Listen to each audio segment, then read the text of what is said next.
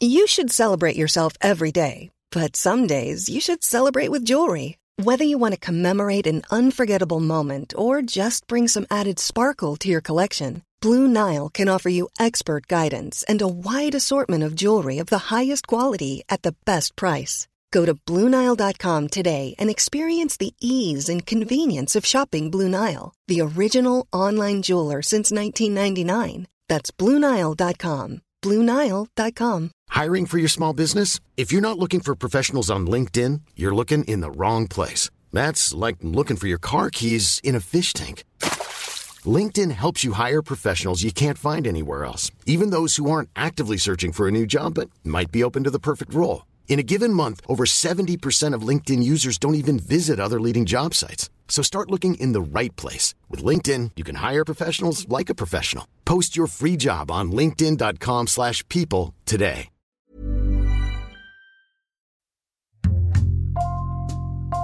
Bonjour, c'est Jules Lavie pour Code Source, le podcast d'actualité du Parisien.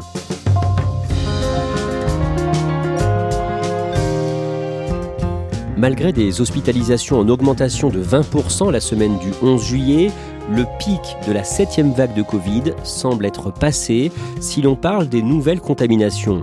Le jeudi 14 juillet était le quatrième jour consécutif de baisse du nombre de nouveaux cas positifs recensés. Alors quel a été l'impact de cette vague? Quelles sont ses spécificités? Allons-nous vivre en permanence avec des flux et des reflux de l'épidémie? Code Source fait le point aujourd'hui avec deux journalistes qui suivent cette pandémie aux Parisiens, Elsa Marie, spécialiste santé au sein du service social et Nicolas Béraud du pôle Actualité.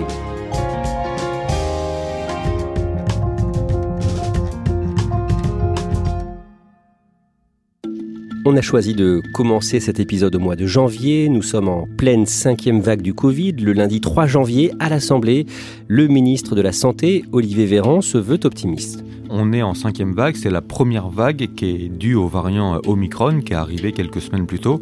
Et ce variant, il a comme grande particularité d'être extrêmement transmissible et beaucoup plus que le variant précédent. C'est pour ça qu'on a des journées avec 100 000, 200 000, 300 000, 400 000 nouveaux cas positifs qui sont détectés. Et ce que dit Olivier Véran, c'est qu'il y a une très forte vague de cas positifs, qu'on est plutôt rassuré parce qu'on se rend compte que ce variant est moins virulent, qu'il entraîne moins de formes graves. Et il va même jusqu'à dire peut-être est-ce le dernier variant Peut-être est-ce la dernière vague Peut-être que cette vague nous permettra d'acquérir une forme d'immunité. Mais... Nicolas Béraud, la France connaît une sixième vague du Covid entre la fin mars et la mi-avril.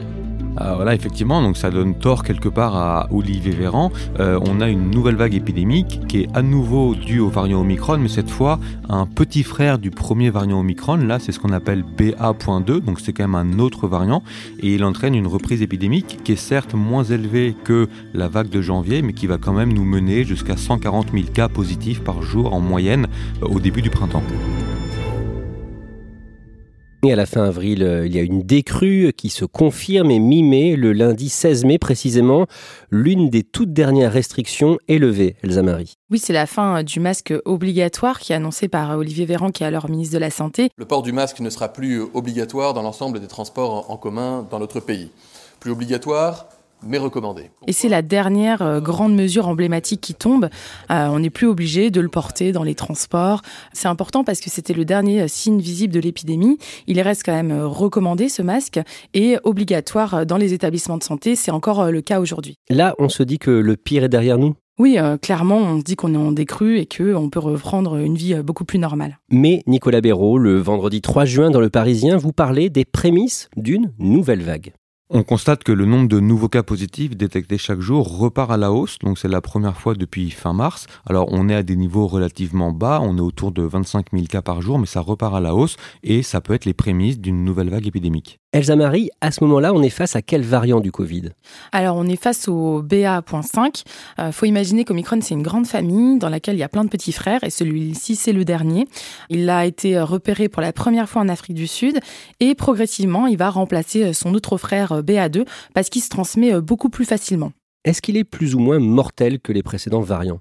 Les données dont on dispose, notamment euh, d'autres pays, et celles qu'on commence à avoir, notamment au Royaume-Uni, ne montrent pas un risque plus élevé d'hospitalisation ou de décès qu'avec les variants précédents. Il faut toujours faire attention parce qu'il y a à la fois le variant en lui-même, il y a aussi l'immunité qui peut baisser, mais de ce point de vue-là, les données dont on dispose sont plutôt rassurantes. Par contre, Elsa Marie, il peut donner des symptômes plus virulents. Oui, les médecins généralistes nous disent qu'ils ont l'impression euh, que ce variant tape plus fort, pour reprendre leurs mots, qu'ils euh, voient des patients qui ont plus de fièvre, qui sont parfois cloués au lit. Et en fait, ces impressions de terrain, elles vont être confirmées par euh, l'agence de santé publique Santé publique France, qui dit qu'effectivement, avec ce variant, il y a plus de probabilité d'avoir une perte de goût, d'odorat, de nausées aussi, de vomissements et de diarrhée, et que les symptômes durent plus longtemps. Nicolas Béraud, le jeudi 23 juin, on en est à plus de 50 000 cas positifs par jour. Qu'est-ce que l'on constate à ce moment-là? Tout le monde s'accorde à dire que euh, la France est entrée dans une nouvelle vague épidémique, ce qui n'était pas surprenant.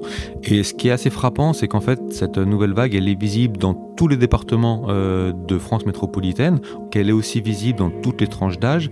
Euh, et c'est l'île de France qui affiche le taux d'incidence, donc le nombre de nouveaux cas rapportés à la population le plus élevé. Donc voilà, c'est une septième vague qui est un petit peu généralisée partout en France. Elsa Marie, il y a un pays que l'on regarde de près parce qu'il a été touché avant les autres, avant nous, c'est le Portugal. Oui, le Portugal, c'est le premier pays européen qui est touché par une vague portée par BA5. Et euh, on se rend compte que le nombre de cas euh, monte en flèche. On passe par exemple de 650 euh, cas par jour à 2500. Alors ça peut nous paraître peu, mais en fait c'est énorme comparé à la population du Portugal. Ça en fait même le deuxième pays au monde qui a le plus de contamination. Et ces données, elles sont précieuses pour nous parce qu'elles vont nous permettre en fait d'avoir des informations sur ce variant, sur sa virulence, ses symptômes et quand est-ce qu'on peut s'attendre à avoir un pic. Nicolas Béraud, le jeudi 30 juin, une épidémiologiste, Dominique Costagliola, sur BFM TV, affirme que le vrai nombre de cas est beaucoup plus élevé que ce qui est annoncé. Alors elle dit que le nombre d'infections quotidiennes serait 10 à 25 fois plus élevé que le nombre de cas quotidiens. Le vrai nombre de cas à l'heure actuelle, c'est plutôt 10 à 25 fois plus élevé que celui qu'on mesure. Euh, si on fait des hypothèses comme ça, dans un groupe de 50 personnes, à Paris, il y a 100% de chances qu'il y ait une personne positive. Alors, ce qu'on sait, c'est que euh, il est impossible de détecter chaque jour avec les tests toutes les personnes qui sont infectées, parce que beaucoup ne se font pas tester, notamment si elles n'ont pas de symptômes. Et puis en plus, certaines font des autotests qui n'apparaissent pas dans les données. Elsa Marie, le mercredi 29 juin, la SNCF invite ses clients à remettre des masques dans les gares et les trains. Oui, euh, le PDG prend la parole en disant qu'il invite vivement la population, euh, enfin dans ses trains, euh, à remettre le masque, que c'est la meilleure manière de se protéger. Et en fait, cette prise de parole, elle intervient dans un contexte plus général de messages de prévention répétés. Deux jours plus tôt, la ministre de la Santé, Brigitte Bourguignon, avait pris la parole en demandant aux Français de se recouvrir le visage dans les transports. Et dans la foulée, également, Elisabeth Borne, la première ministre, avait même étendu cette recommandation en fait à tous les espaces clos. On voit bien que le gouvernement, la SNCF, on recommence à euh, marteler les messages de prévention parce qu'il est en train de se passer quelque chose. Mais le gouvernement refuse de revenir à des mesures contraignantes. Pourquoi? Pour plein de raisons. Elisabeth Borne dit que euh, en fait, les Français connaissent maintenant les bons gestes à adopter et que ça sert à rien de passer par la case de l'interdiction. Mais il y a aussi euh, plein d'autres raisons. Déjà, il y a une lassitude très forte de la population qui vit en fait avec ces restrictions qui sont très coercitives de depuis de nombreuses années, donc euh, tout le monde en a marre. Euh, le gouvernement en a conscience, euh, les membres du conseil scientifique également. L'idée, c'est plus de passer par la recommandation, la prévention que l'injonction. D'autres pays ne vont pas non plus remettre en place ces mesures drastiques, donc pourquoi la France le ferait Et beaucoup estiment que imposer de nouveau le masque n'est pas justifié. Le 2 juillet, on a dépassé le seuil des 100 000 nouveaux cas par jour. Elsa Marie, ce jour-là, vous faites un reportage dans une pharmacie parisienne où les plus de 60 ans se font vacciner en masse. Les plus de 60 ans pour qui un deuxième rappel, en clair une quatrième dose, est officiellement recommandé. Oui, alors ils disent tous qu'ils ont un attendu un rebond épidémique pour venir, qu'ils n'avaient pas forcément envie de, se refaire vacciner. Mais effectivement, la, la, pharmacie dans laquelle on va, donc dans le 16e arrondissement de Paris, est complètement débordée. Ils ouvrent même le dimanche. Ils disent qu'ils font des, des vaccinations records avec plus de 50 vaccinations jour parce que tout le monde va avoir son vaccin avant de partir en vacances. Nicolas Béraud, à cette période, vous parlez dans le Parisien des moins de 60 ans qui, eux aussi, veulent leur quatrième dose de vaccin. Bah effectivement, il y a certaines personnes, donc des adultes plus jeunes, de 30, 40, 50 ans, qui souvent présentent des comorbidités, donc qui les rendent à risque de formes graves. Par exemple, ils sont obèses ou diabétiques. Et certains d'entre eux, bah, ils aimeraient bien aussi recevoir une deuxième dose de rappel parce qu'on est en pleine septième vague, qui veulent pas avoir de complications, qui veulent partir en vacances tranquilles, etc. Sauf qu'ils ne sont pas officiellement éligibles. Alors du coup, ce qu'ils font, certains d'entre eux, c'est qu'ils vont voir leur médecin ou leur pharmacien, ils, ils discutent avec eux, ils demandent une prescription, et souvent, s'ils le souhaitent, c'est tout à fait possible de les vacciner. Le lundi 4 juillet, suite au remaniement du gouvernement d'Elisabeth Borne après les législatives, le nouveau ministre de la Santé prend ses fonctions.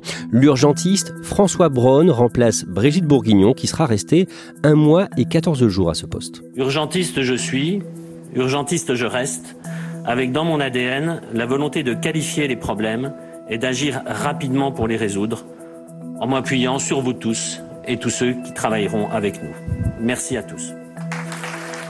Brigitte Bourguignon, elle avait été battue aux législatives, donc on savait qu'elle était en sursis et qu'elle allait partir, mais son remplacement a mis du temps. Et finalement, bah, c'est euh, ce médecin urgentiste, François Braun, qui vient de rendre euh, les conclusions de la mission Flash euh, sur la crise des urgences, qui prend ses fonctions. Donc c'est un style très différent. Déjà, lui, il arrive en pleine septième vague, donc il le reconnaît. On voit qu'il porte toujours le masque, que ce soit à l'Assemblée, quand il passe à la télé ou à la radio, ce que ne font pas les autres ministres. Donc il y a aussi de sa part une volonté de recommander très fortement aux Français de porter le masque, mais sans obligation. Le lendemain, le mardi 5 juillet, nous en sommes à 110 000 cas positifs par jour. Nicolas, vous faites un article sur le moment où le pic de cette septième vague sera atteint.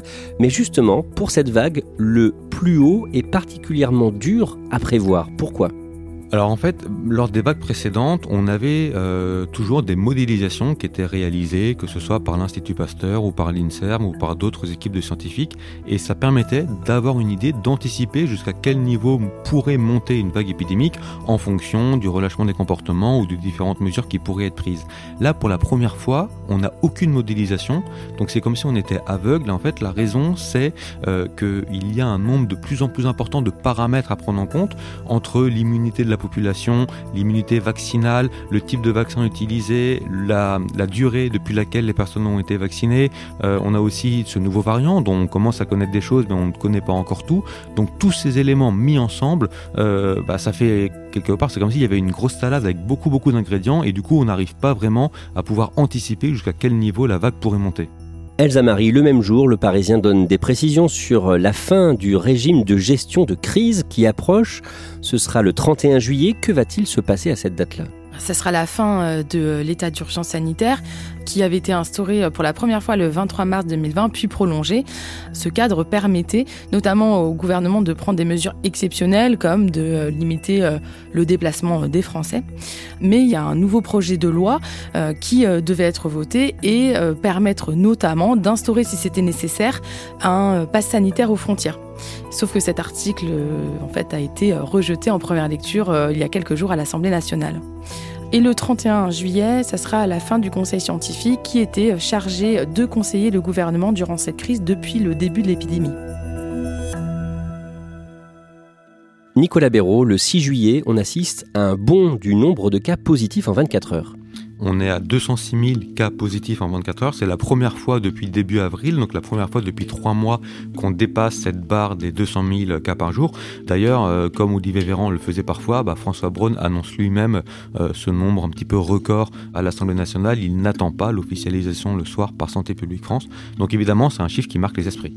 Elsa Marie, avec cette vague et ce bond des nouveaux cas, plus de 200 000 euh, en une journée, quelles conséquences on voit à l'hôpital? Il y a une, hausse des hospitalisations qui intervient toujours 10 à 15 jours après les contaminations, mais on voit quand même que cette hausse, est relative grâce au vaccin euh, qui permet euh, d'atténuer euh, les effets graves de la maladie. Le 12 juillet, Nicolas Béraud, vous parlez dans le Parisien des Françaises et des Français qui en ont marre de faire attention. Beaucoup de Français en ont marre du Covid évidemment, et parmi eux, il y en a qui en ont aussi marre de faire attention au Covid. C'est-à-dire qu'ils vont être beaucoup moins réceptifs aux recommandations qui sont faites, à savoir porter le masque dans les lieux clos, se faire tester si on est cas contact, voire même s'isoler euh, si jamais on est testé positif. Il y a par exemple un témoin euh, qui est cas contact et qui lui refuse de se faire tester tout simplement parce qu'il veut pas être après positif et qu'il reçoive des messages de l'assurance maladie pour lui dire de s'isoler, etc. Il n'a prévenu personne, il n'a pas prévenu ses chefs. Il y a même une personne à qui il a menti en disant qu'il été négatif et du coup il, il va au bureau, il porte parfois le masque mais il ne respecte pas du tout les règles. Elsa Marie, de votre côté, vous faites un reportage dans le Parisien sur le Covid long des enfants, un problème dont on parle peu et qui laisse démunies les familles concernées. Oui, on parle surtout du Covid long chez les adultes, mais très peu chez les enfants. En fait, c'est surtout les adolescents qui sont touchés. Et les études font vraiment le grand écart. On a par exemple, euh, selon certaines études, 2 à 5% des enfants euh, qui sont touchés, euh, même jusqu'à 16% Et en fait, ce sont des enfants qui ont été contaminés et qui gardent des symptômes persistants du Covid, des troubles du sommeil, des troubles de l'attention, une perte de l'appétit. On a rencontré le petit Léonard qui a 9 ans. On est allé le rencontrer chez lui au Sable d'Olonne en Vendée et qui lui est malade depuis plus d'un an et demi. Il a des nausées, par exemple, tous les soirs qui l'empêchent de dormir. Du coup, il dort dans la chambre de ses parents pour pas déranger sa sœur. Il a perdu 3 euh, kilos, euh, il arrive plus à courir, à avoir euh, une vie normale. Il est même déscolarisé, il passe ses journées à se reposer. À cette période, Nicolas Béraud, la septième vague commence à montrer des signes d'essoufflement.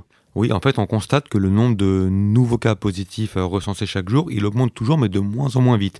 On a eu, comme on l'a dit, euh, une journée à plus de 200 000.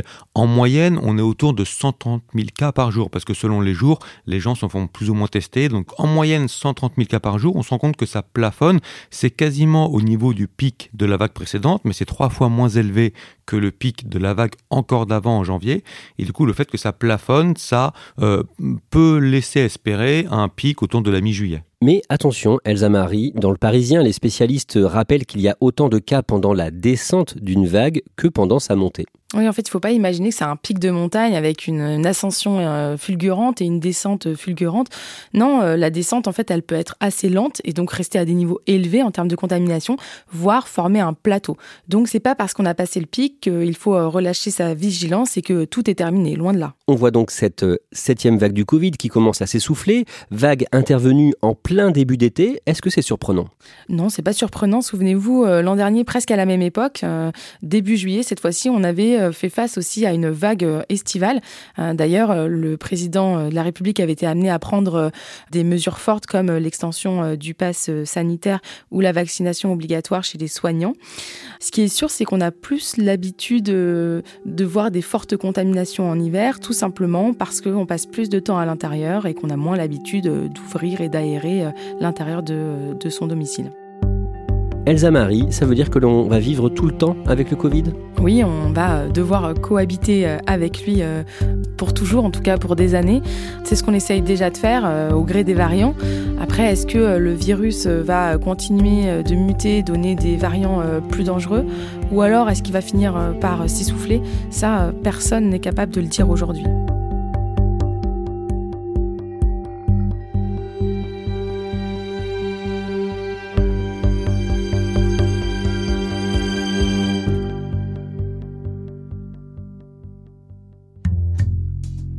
Merci à Elsa Marie et Nicolas Béraud. Je précise que ce podcast a été enregistré le jeudi 14 juillet.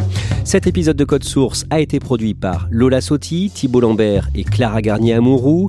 Réalisation Julien Moncouquiole.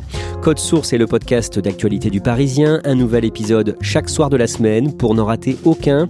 N'oubliez pas de vous abonner gratuitement bien sûr sur votre application audio préférée. Vous pouvez échanger avec nous sur Twitter at Code Source ou nous écrire code source at ou nous écrire code source at leparisien.fr.